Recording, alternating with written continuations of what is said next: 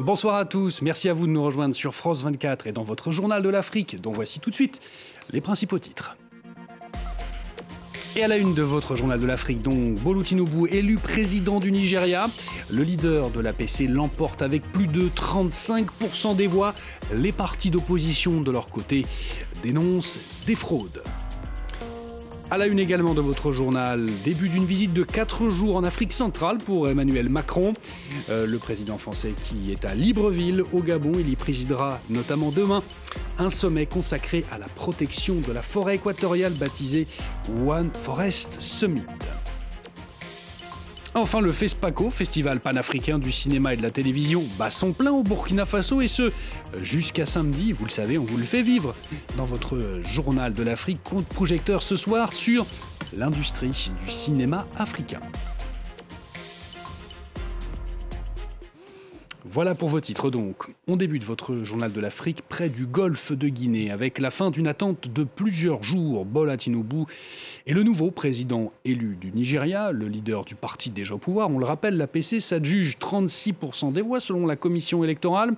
Pour les oppositions, le changement attendra donc. Ces dernières ont dans la foulée dénoncé dans un communiqué commun des fraudes. Jules Boiteau. C'est un Bola Tinubu triomphant qui s'est présenté sur l'estrade de la commission électorale pour recevoir mercredi un certificat confirmant sa victoire. Le nouveau président du Nigeria a réuni 8,8 millions de voix selon la commission, soit 36% des suffrages exprimés, contre 29 et 25% pour ses concurrents. Un score particulièrement serré que l'opposition annonce vouloir contester. Nous pensons que les prétendus résultats n'ont pas rempli les critères minimums d'une élection transparente, libre et équitable.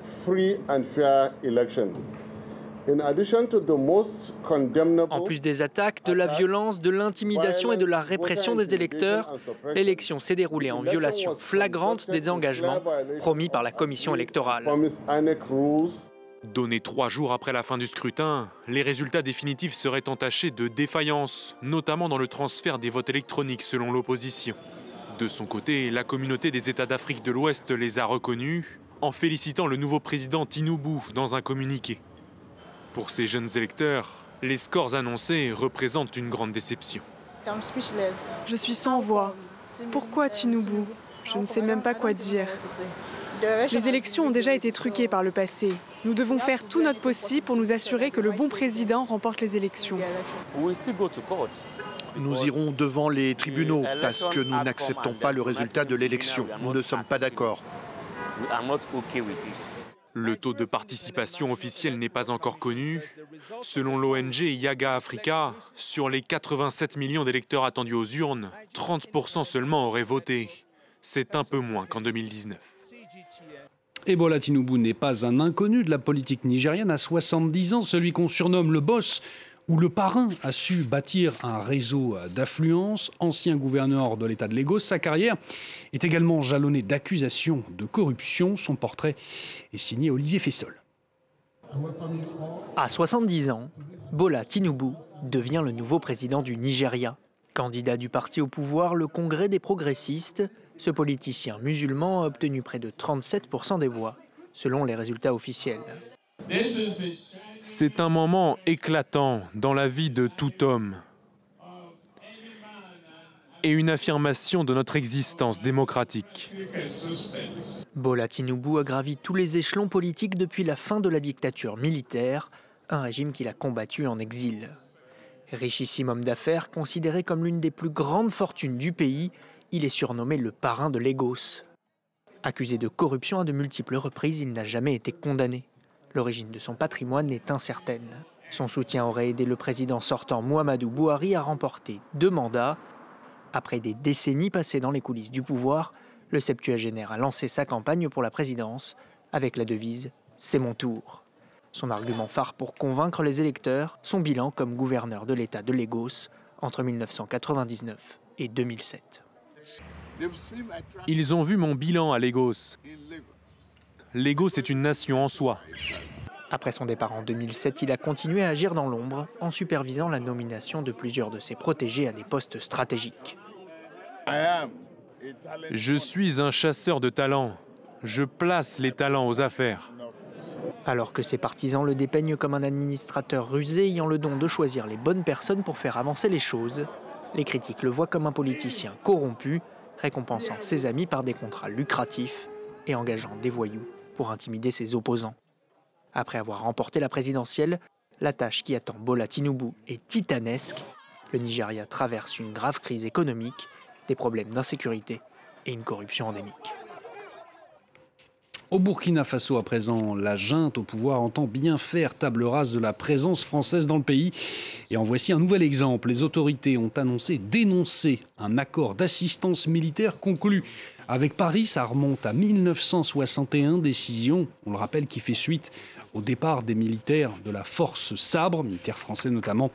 C'était le 19 février dernier. Et plus au sud du continent, au Gabon, cette visite à présent, Emmanuel Macron est à Libreville, début d'une tournée de quatre jours en Afrique centrale pour le président français. Au Gabon, cette visite interroge, il faut bien le dire, on la voit comme un soutien au président Ali Bongo, et ce, en pleine année électorale, comme nous l'explique notre envoyé spécial sur place, Cyril Payat populaire et plutôt une grande perplexité euh, parmi la population. Euh, le mot est, faible, hein, le perplexité parmi les gens qu'on a pu euh, interroger sur la raison de cette arrivée ici au Gabon à six mois des élections, alors qu'Ali Bongo eh se représente pour un troisième mandat dans des conditions difficiles, vous, le disiez. Donc c'est sans doute c'est perçu comme sans, sans, doute un, un, voyage un peu électoraliste, électoraliste pardon, en tout cas pas du meilleur goût euh, compte tenu de la politique au, Gabon. Mais en tout cas, le président de son côté, euh, lui, euh, évidemment, a déminé ça depuis quelques jours, notamment son entourage à, l'Élysée, en disant qu'il ne s'agissait pas du tout d'un sommet bilatéral, bien que les deux hommes, Ali Bongo et le président Macron, au moment où je vous parle, sont au palais présidentiel et sont en train d'entamer un dîner de travail pour justement préparer ce sommet pour l'environnement qui est très important, co-dirigent, qu'ils ont programmé ensemble, mais pour autant la politique est revenue puisque l'opposition et la société civile eh bien, dénoncent une, euh, une peut-être une maladresse au moment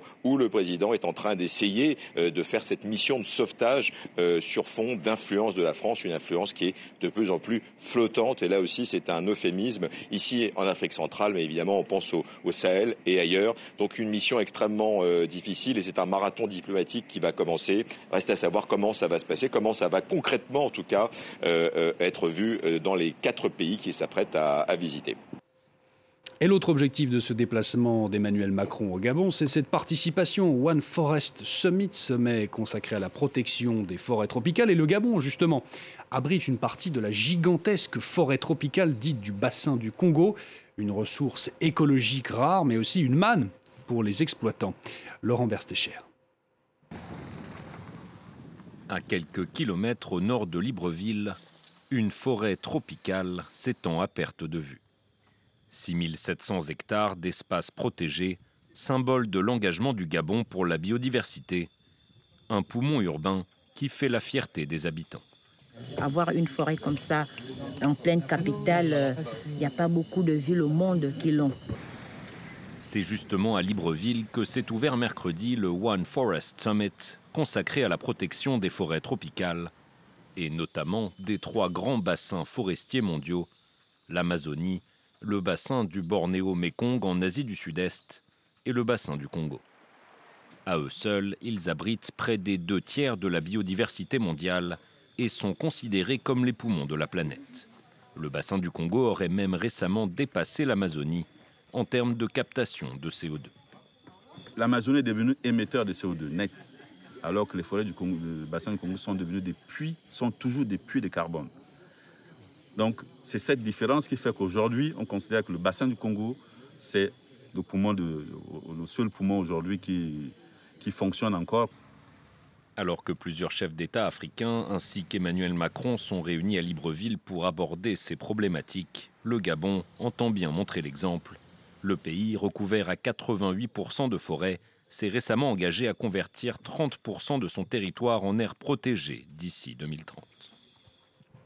Emmanuel Macron, je vous le disais, entame une tournée dans plusieurs pays du continent. Il se rendra notamment en République démocratique du Congo en fin de semaine. Et sa visite, vous le voyez, n'est pas du goût de tout le monde. Des dizaines de jeunes ont ainsi manifesté à Kinshasa contre sa venue.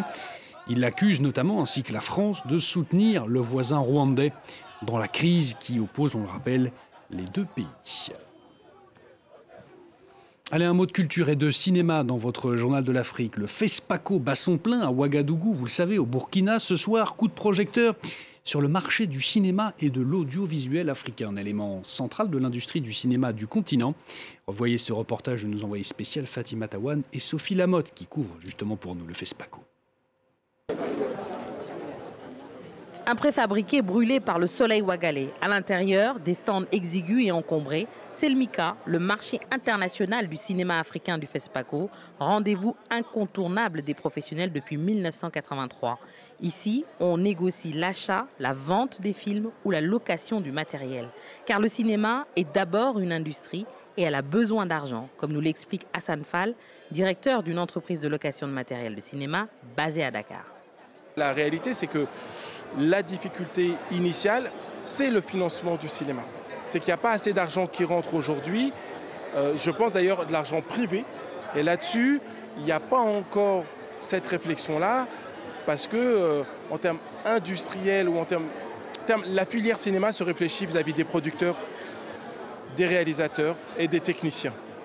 Le financement est au cœur de toutes les conversations avec les acteurs du secteur. La réalisatrice et productrice de cinéma Fatou Kandé Senghor va plus loin. Pour elle, il faut multiplier les formats et les séries peuvent aider à industrialiser le secteur.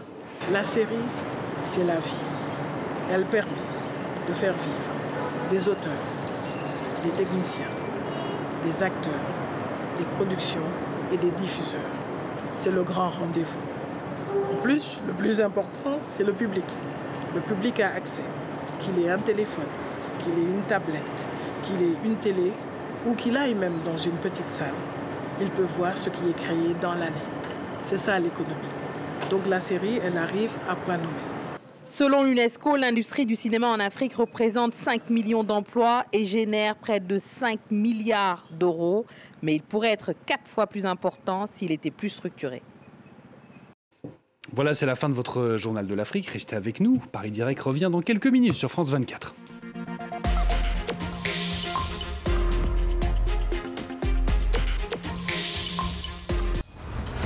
C'est comme si un diable avait tué tout ce qu'il y avait ici. Retour à La Palma, un an après l'éruption du volcan de la Cumbre Vieira, qui a engendré. C'est vraiment difficile de voir que le travail d'une vie a été détruit. Nous nous sentons abandonnés, trompés, on se sent exclus. Aujourd'hui, je suis plus inquiet pour le futur que pour ce qui s'est passé par le passé. Je pense que si tout va bien, en juillet-août, nous pourrons avoir un bananier ici. Billet retour au volcan de La Palma. À voir sur France 24.